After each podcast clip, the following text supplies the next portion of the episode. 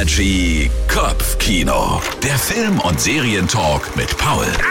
Hello zusammen, ja, Filme sind ja immer Geschmackssache, aber dieses Mal passt das wahrscheinlich so gut wie noch nie. Diese Woche geht es nämlich um einen echten Gaumenschmaus, der gleichzeitig auch auf den Magen gehen kann. Ab sofort gibt es einen Film in den deutschen Kinos, der Comedy und Horror vereint und das in der Welt der Sterneküche.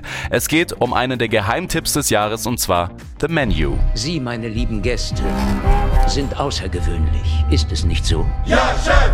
Was in diesem Raum geschieht, ist bedeutungslos im Vergleich dazu, was draußen passiert. Ja, Chef! Wir sind lediglich eine Schrecksekunde. Kurz zum Inhalt. Es geht um eine Handvoll Menschen, die in einem Sternerestaurant auf einer kleinen abgelegenen Insel zu Gast sind und schnell merken, dass es dem Chefkoch des Restaurants um viel mehr geht, als seinen Gästen nur einen schönen Abend zu bereiten. Also ihr merkt schon, es geht in dem Film nicht nur um Essen. Das rückt im Laufe des Films immer mehr in den Hintergrund und vielmehr geht es darum, dass die Gäste überhaupt wieder lebend von der Insel kommen.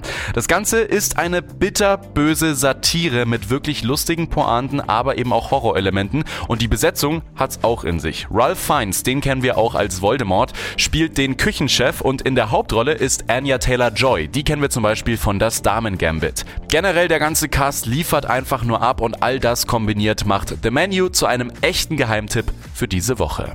Immer wissen, was läuft. Energy Kopfkino. Der Film- und Serientalk mit Paul.